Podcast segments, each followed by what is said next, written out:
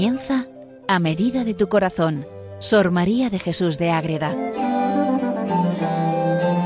Dirigido por el Padre Rafael Pascual.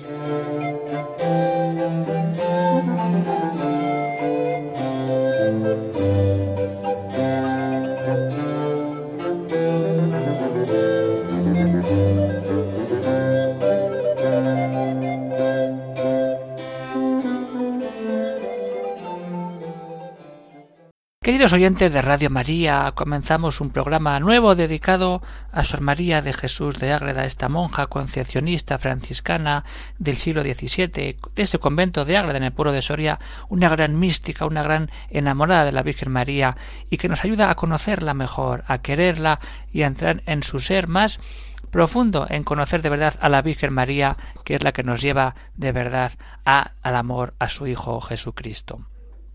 Pues bien, Vamos a tener en cuenta esos programas que vamos viendo, vamos a dedicarnos hoy a ver cómo esa labor misionera en primera persona de Sor María cuando evangeliza a todas esas tierras de Nuevo México. Ver de verdad que ella hace esa labor misionera cuando evangeliza y pide que los indios vayan a tomar ese bautismo ante los franciscanos y luego cómo todo eso influye en el boom que sucede en aquellos pueblos para que luego tengan los franciscanos investigar y reconocer que al final es Sor María y al final termina la inscripción yendo por allí a ver cómo es realmente eso. A esto vamos a dedicar este programa que les habla el padre Rafael Pascual, Carmelita Descalzo, desde el convento de Calahorra, en La Rioja. Pues muy bien, queridos oyentes de Radio María, encontrarnos con Sor María de Jesús de Ágreda es encontrarnos no solamente con la Virgen, con la Inmaculada, con la Madre de Dios, con la Reina del Cielo, como así le llama ella, sino que también es encontrarnos con un alma misionera. Como hemos visto en otros programas, ella tiene eh, esa vocación misionera e impulsa a otros a ser misioneros, pero ella es misionera desde la clausura, desde la oración, desde el impulso por salvar almas, igual que Santa Teresita del Niño Jesús, igual que Santa Teresa, ese deseo, esa ilusión por decir que todas las almas se salven. Pues muy bien, hay que tener en cuenta que ese don de bilocación que tiene ella le hace ir a evangelizar. Es tanto el amor que tiene por esas tribus, por esas zonas que todavía no conocen el Evangelio, que el Señor le regala ese don, como ya hemos hablado alguna otra vez, en donde la bilocación que sin dejar su convento de Agreda aparece también en esas llanuras extensas, inmensas de Nuevo México, para que los indios conozcan el Evangelio, el catecismo, los mandamientos, todo eso. Ellos dicen que una mujer les evangeliza cuando van a pedir el bautismo. Y entonces todo esto va corriendo hasta que el padre Benavides, que es el provincial de allí, de aquellas tierras, viene a España, le cuenta lo que ha sucedido al rey y al general, empiezan a investigar, pues quién será esta o la otra o la otra, y al final piensan que tiene que ser Sor María de Jesús de Ágreda. Allí van y allí confiesa a Sor María que sí, que ella va y da testimonio de Cristo ante aquellas tribus. Entonces hay una relación de todo esto que escribe, luego también escribe una carta y Sor María escribe otra. Y luego otro franciscano, el padre Manero, pide que se escriba otra relación. De todo esto y de lo que ella escribe también en su autobiografía, en los procesos, vamos sacando testimonios de qué sucede de verdad en aquellas tierras. Y así nos damos cuenta de la importancia que tiene el testimonio vivo de entrar en esta presencia. Descubiertas en América las vastas provincias de Nuevo México, que estaba dedicado a evangelizar, quien los hijos del Serafín de Asís de San Francisco estaban evangelizando aquellas tierras y de repente en diversos momentos veían que muchas tropas numerosas de indios pedían el santo bautismo entonces ellos se admiran. ¿Qué pasa aquí? Tantos que no conocen a Cristo y que de repente conocen a Cristo sin que nosotros hayamos llegado a ellos. Les preguntan cuál ha sido la causa de esto y las tribus van respondiendo que una mujer que hace mucho que anda por aquel reino predicando la doctrina de Jesucristo y que les había traído al conocimiento del verdadero Dios, de la ley de Dios, y que les dice, les pide que vayan a buscar a los franciscanos para que les den el bautismo. Entonces es una cosa rarísima. Entonces empiezan a investigar y no saben qué pasa, pero al final se dan cuenta que la causa está en Sor María de Jesús de Ágreda. Entonces el padre Alonso Benavides, que es que el provincial de Nuevo México, prepara esa realidad y ¿qué dice? Pues vamos a ver qué sucede en España. Y entonces llega a España, llega a Madrid en agosto de 1630 y habla de esto directamente con el rey de España y con los superiores de la orden de los franciscanos en España. Caen, confirman que es Sor María de Jesús de Ágreda y entonces va el padre Benavides a Ágreda acompañado del provincial, el padre Sebastián Marcilla y del confesor de la comunidad Andrés de la Torre. Y va al convento de la Concepción y vienen, piden que venga y que la madre Ágreda hable. Y ante esa realidad, ¿qué sucede? ¿Qué tiene lugar ahí? Pues que se interroga y la humilde religiosa, Sor María, dice que sí. Ella abre su corazón y nos dice que con toda sinceridad lo que ha sucedido. ¿Qué es eso? Y entonces él quiere vivirlo de verdad. Y entonces se da cuenta que todo lo que la Madre Ágreda ha contestado, hasta circunstancias más menudas, es para decir que ella ha estado allí, pone hasta nombres de los reinos, de las provincias y describe toda cosa detalle de la vida y de los mismos indios, cómo ellos viven, se da cuenta que eso es presencia de Dios. Y esa es lo que nos va abriendo el camino a darnos cuenta que Sor María de, Jesús ha estado de verdad allí. Y entonces el padre Benédez escribe a los franciscanos y dice Carísimos y amantísimos padres, Llegué a la villa de Ágreda a postrer día de abril de 1631 y entre otras virtudes grandiosas que esta Madre María de Jesús tiene alcanzadas del Señor, es el deseo de la salvación de las almas, que desde criatura tuvo gran lástima de los que se condenaban y más de los infieles, que por falta de luz y predicadores no conocen a nuestro verdadero Dios y Señor y habiéndola manifestado Dios nuestro Señor todas las bárbaras naciones que en el mundo no le conocen, fue llevada a ellas milagrosamente y predicado personalmente en esas naciones nuestra santa fe católica, particularmente en este estado nuestro de Nuevo México padres de mi alma. No sé con qué signifiquen los impulsos y fuerzas grandes de mi espíritu cuando me dijo esta bendita alma que había asistido conmigo al bautismo de los piros y me conoció ser el mismo que allí vio y asistió al padre Cristóbal de Quirós a unos bautismos, dando las señas verdaderas de su persona y rostro, hasta decir que aunque viejo, no se le parecían mucho las canas, que era carilargo y colorado de rostro, y que una vez estando bautizando este padre en su iglesia, iban entrando muchos indios y se iban amontonando en la puerta, y que por sus propias manos los iba apartando y acomodando en sus lugares para que no le estorbasen y que los indios miraban quién los apartaba y se reían cuando no veían quién lo hacía. Toda esta carta donde va contando lo que de verdad Sor María le ha narrado con sinceridad de corazón, con amor de Dios, con presencia de la misma misión de la Iglesia, que ella vive desde la oración. Ella no puede ir a evangelizar físicamente, pues lo hace desde la oración con ese don de la bilocación. Y dijo también que pasados aquellos largos caminos y dificultades al oriente se daría a los reinos de los chillescas, de los chambufos y los yumanas, y luego al gran reino de los fidas, y que estos nombres no son los propios, sino parecidos a ellos, porque aunque entre ellos se hablaba su lengua natural y la entendía, y ella a ellos la suya, Fuera de allí no la entiende, ni Dios se la revela. Aquel reino de los Fidas es muy grande y poblado, y allí acudió, y por su intercesión llevó allí nuestro Señor dos religiosos de nuestra orden, que bautizaron al rey y a mucha gente, y allí los martirizaron, y que también han martirizado a otros muchos indios cristianos, y el rey tiene los huesos en una caja de plata, en una iglesia que allí se hizo. Así firma esa carta el padre Alonso Benavides, contando todo lo que supone la conversión de estos indios hasta que la realidad va entrando en más profundidad. Esto es lo que Sor María de Jesús vive y transmite cuando la gente, cuando los grandes misioneros se dan cuenta de lo que está sucediendo en esas tierras y ya está todo confirmado que Sor María de Jesús de Ágreda ha estado en bilocación en esos reinos de Nuevo México dando testimonio de nuestro Señor Jesucristo. Entonces vamos a entrar en esta experiencia, vamos a dejar que Sor María entre en nuestras vidas, que se amor a la Virgen por difundir el amor a su Hijo, la lleva a hacer esta gran obra de apostolado, esa misionera en oración que entrega su vida para salvar almas, para que todos los indios conozcan al amor de los amores a Jesucristo nuestro Señor. Quedemos unos momentos en este, en este estado viendo la realidad, la grandeza y el gran fruto que dio este hecho de la labor misionera de Sor María de Jesús de Ágreda en tierras de América.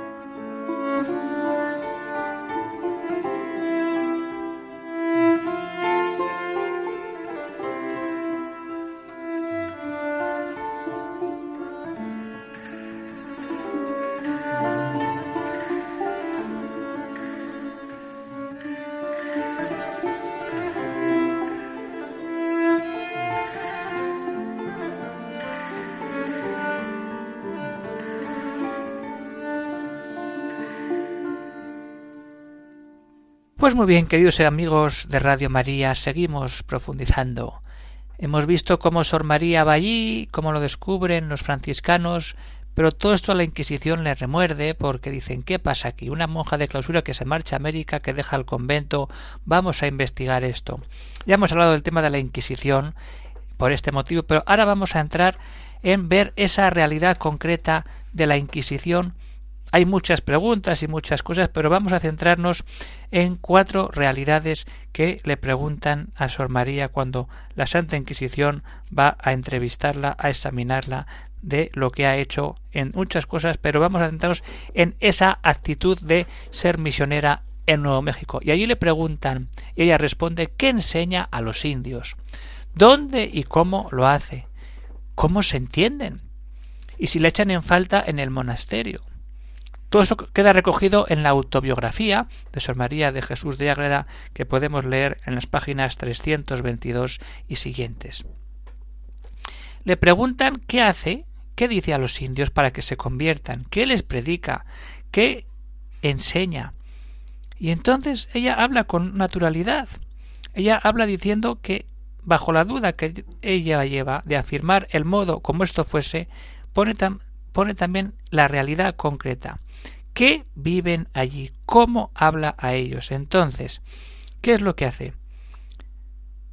pedía que buscasen al verdadero Dios y ministros que lo pudiesen enseñar, y que les diesen el santo bautismo donde recibían los hábitos de las tres virtudes teologales fe, esperanza y caridad, los cuales los habituarían y darían luz para conocer a Dios, que había otra vida de la que ellos tenían, que no estuviesen tan asidos a las cosas materiales y terrestres, que en diferencia de naturalezas son de los animales, que tenían que diferenciar entre un acto y el fin del acto, que había un Dios que es eterno, infinito, lleno de perfecciones, que es criador de todo el universo y conservador, trino en personas y uno en la esencia, es Padre, Hijo y Espíritu Santo, y que el Hijo tomó carne humana para redimirnos, y que se encarnó en las entrañas de la Santísima Virgen, y que fue concebido por obra del Espíritu Santo sin intervenir obra de varón, y que nació de Santa María Virgen, siendo virgen antes del parto, en el parto y después del parto, que padeció muerte y pasión. Todo eso les va contando Sor María de Jesús a los indios y se lo recuerda ahora al tribunal de la Santa Inquisición. Pero ¿dónde ¿Cómo tiene lugar estas cosas? le preguntan. Y entonces Sor María sigue respondiendo y sigue contando la realidad concreta. ¿En qué partes, en qué sitios predica a estos dichos indios y cómo los juntaba para que la escuchen? Y si ese propósito, ¿qué propósitos ponía?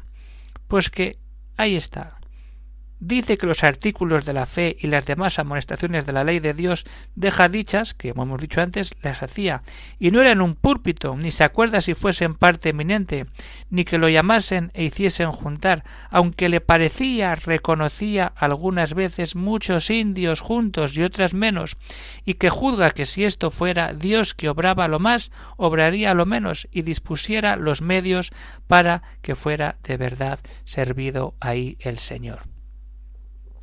¿Y cómo se entienden? ¿Cómo la entendían a ella y cómo ella entendía a ellos? Pues muy fácil.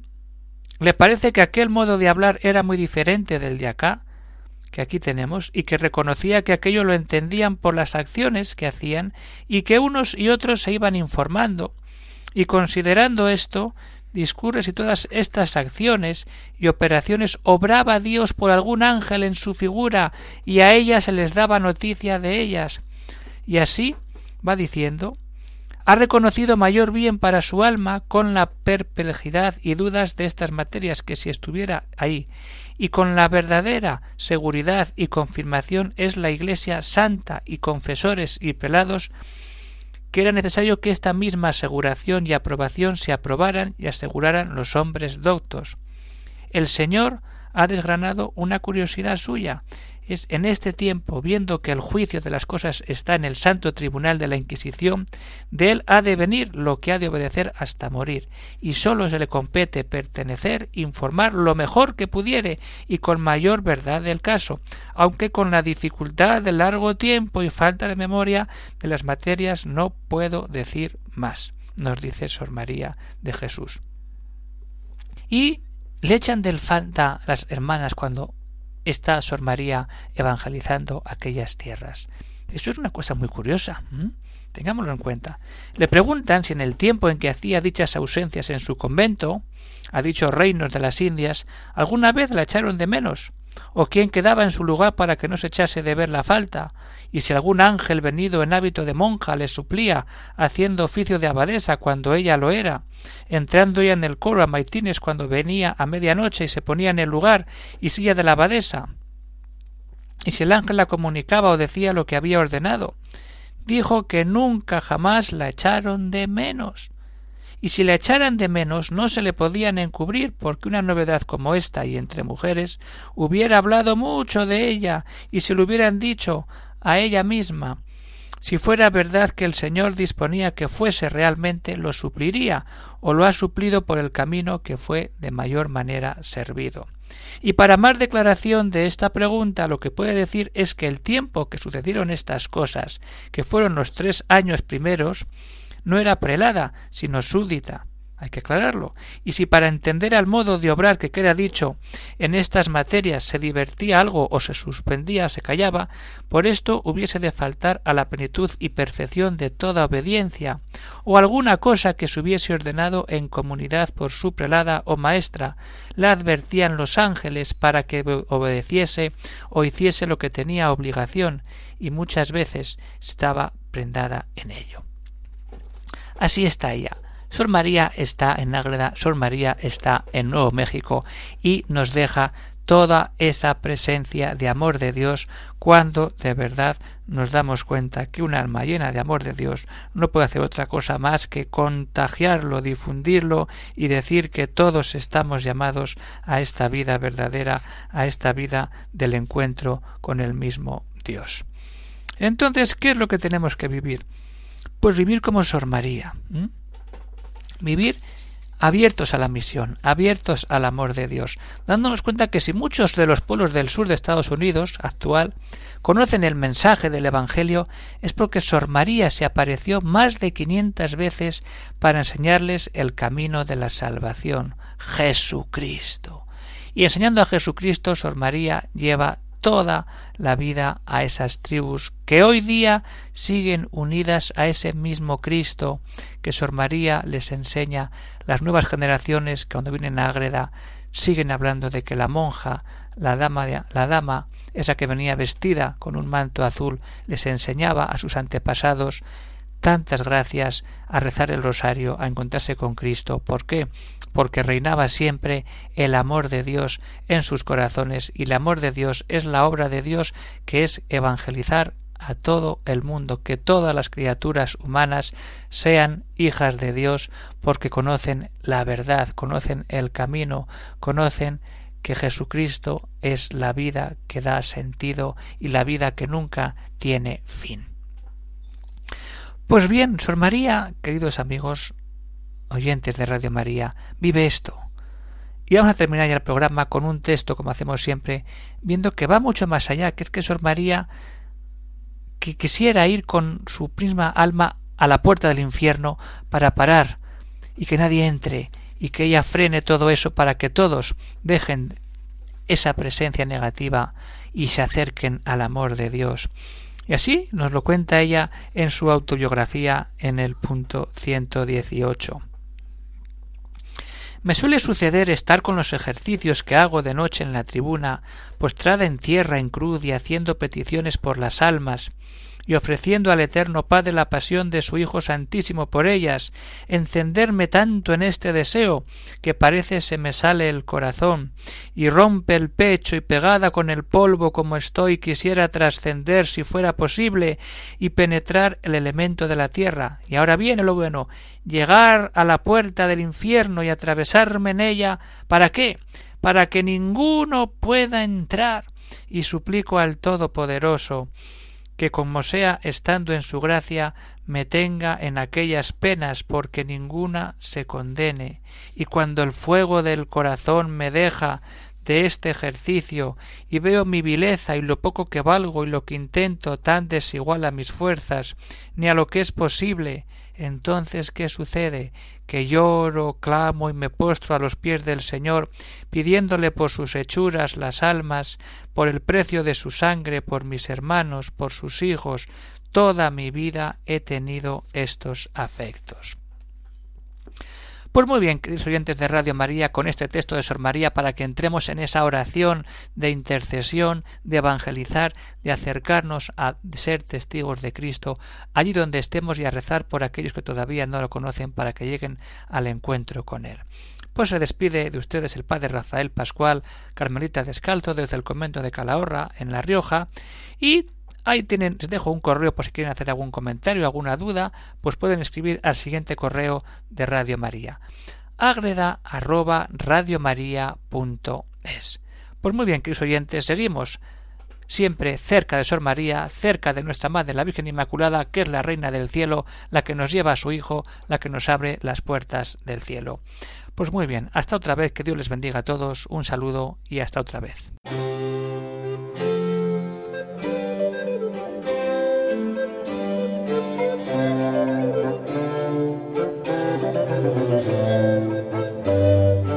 Han escuchado en Radio María A Medida de tu Corazón, Sor María de Jesús de Ágreda. Por el Padre Rafael Pascual.